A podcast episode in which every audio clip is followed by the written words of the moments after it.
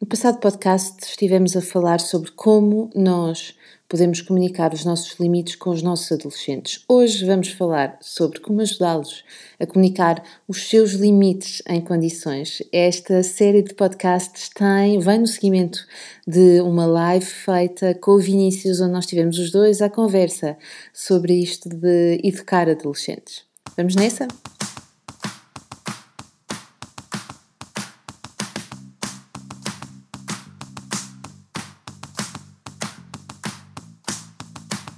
Olá, eu sou a Magda Gomes Dias e este é o podcast do Mamos de Boss.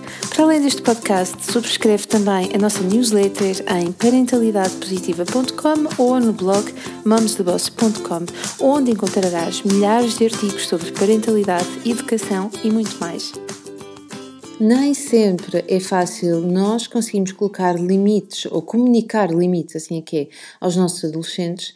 Eles também ainda estão nesta fase de aprendizagem de comunicarem, de falarem em condições uh, os seus próprios limites. Então vamos ver, ver aqui hoje alguns dos pontos que nós podemos trabalhar com eles para que eles possam comunicar em condições os seus próprios limites e comunicarem as suas necessidades de uma forma que é positiva, de uma forma que é razoável, sensata, educada e com respeito por eles e por nós.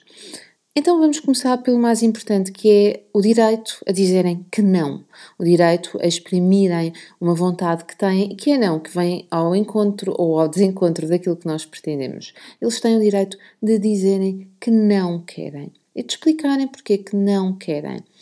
Uh, este é o primeiro ponto e vão-me dizer assim, mas eles nunca querem nada. É verdade, mas a maior parte das vezes nós vamos contrariar aquilo que eles querem e, portanto, eventualmente vamos deixar aqui algum espaço para eles dizerem exatamente o que pretendem. Isso leva-me então ao segundo ponto, que é, se o primeiro é direito a dizerem que não, o segundo é ajudarmos a saberem exatamente o que é que eles pretendem e como é que isso se faz faz-se com boas perguntas e com muita escuta. Deixa-me partilhar esta história que eu conto algumas vezes. Há uns anos atrás, eu trabalhava com uma mãe que estava francamente muito preocupada com a filha porque ela estava a ter comportamentos muito agressivos na escola. Ela já tinha falado, já tinha ralhado, já tinha castigado, enfim, já tinha usado uma série de estratégias para uh, que aquele comportamento parasse. Então, é na altura em que me contacta.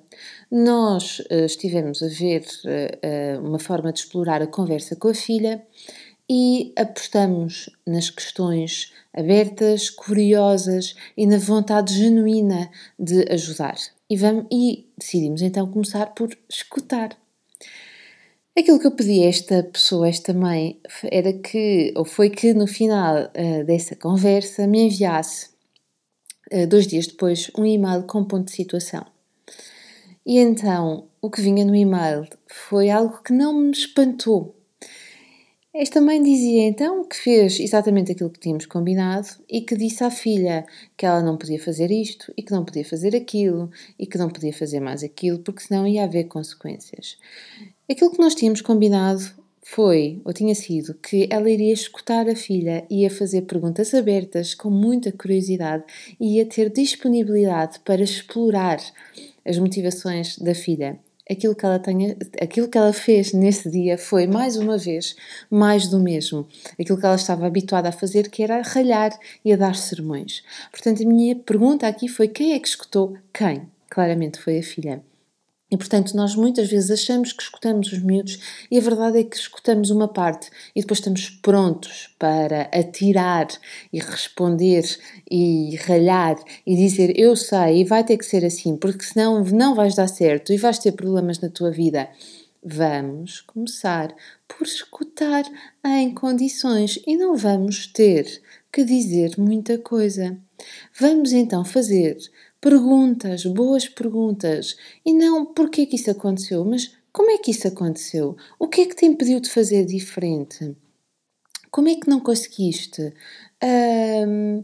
Queres que toda a gente faça isso? Mas especificamente, quem é que tu queres que faça isso? Quem é que tu queres que te ouça?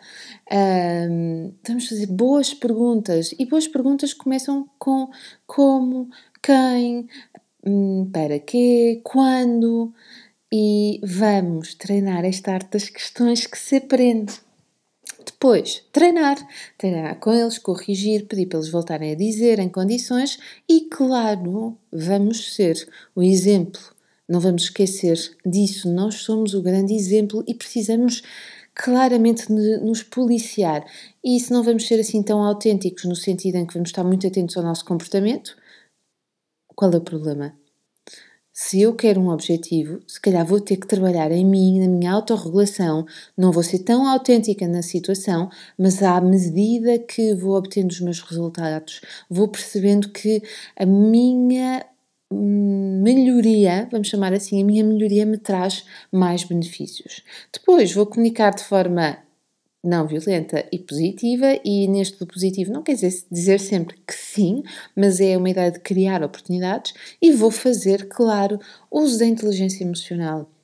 Vou perceber porque é que eu estou a ficar irritada naquela situação. Porquê é que eu fico irritada com isto? Quando meu filho faz isto, ou quando rebola os olhos, ou quando bate com a porta porque me sinto desrespeitada, porque acredito que os filhos não devem falar assim com os pais. Uh, ou vou, isto é uma crença, atenção, não estou a dizer que está certo ou está errado, mas é uma crença, tem a ver com aquilo que eu acredito e que depois mexe comigo. Ok, então sempre que ele faz isto, eu fico assim irritada e eu preciso de lhe comunicar que eu estou irritada, mas será que eu preciso comunicar com dois berros? Uh, ou posso lhe comunicar de uma forma clara, assertiva, em que ele percebe que eu estou zangada, ou estou frustrada, ou estou triste, ou desapontada, mas sem o agredir. Evidentemente que não vou chegar ao pé dele e, não vou, e vou dizer, não, não lhe vou dizer algo do género: Oh João Maria, por favor, não batas a porta que eu fico chateada. Se eu estou chateada, eu preciso de lhe comunicar isso mesmo, mas não preciso de agredir, ok? E portanto, Fazer uso da inteligência emocional também é isto, é eu conhecer-me, é eu escolher-me e depois é eu poder dar-me por inteiro na minha vida. E tudo isto é o grande exemplo para os miúdos aprenderem a comunicarem limites. Em casa com um adolescente, eu vou querer estar próxima. Em casa com um adolescente, eu vou criar, vou querer criar um ambiente de paz, de escuta, de não crítica, de orientação, porque os miúdos gostam de ser orientados, gostam de quem, lhes, quem os escute e gostam também, de vez em quando, de terem um conselho e uma opinião. Eles vão seguir esse conselho ou essa opinião ou vão escutá-la quando estão quando estão próximos de nós e quando a relação é uma relação equilibrada, positiva, em que eles se sentem tidos e achados e sentem que essa relação tem significado e que eles têm significado também na vida do outro. Portanto, como eu disse no podcast anterior, a adolescência pode ser uma fase incrível de grandes oportunidades e de muita, muita proximidade com o nosso jovem. É exatamente isso que eu decido. Vamos procurar ter uma atitude mais reflexiva em relação a nós, ao nosso próprio comportamento. Vamos melhorar aqui algumas coisas e eu aposto que vais começar a ver algumas diferenças, inclusivamente também algumas alterações para melhor nos seus comportamentos. Vamos aproveitar agora o final do ano escolar e o início das férias para apostar nisto. Gente boa, se este foi um podcast gostaste, partilha com o teu adolescente, partilha também com outros pais e mães a quem isto possa interessar. Subscreve a nossa newsletter, porque semanalmente recebes, e só quem assina essa newsletter recebe dicas incríveis e informações que nós partilhamos apenas uh, nessas newsletters. Se queres continuar a receber o teu podcast, também uh, adiciona-nos através do uh, WhatsApp ou vai nos seguindo no Spotify, no iTunes ou no SoundCloud e noutras plataformas de podcast também. Gente boa, é sempre um prazer estar por aqui. Vemo-nos na próxima semana.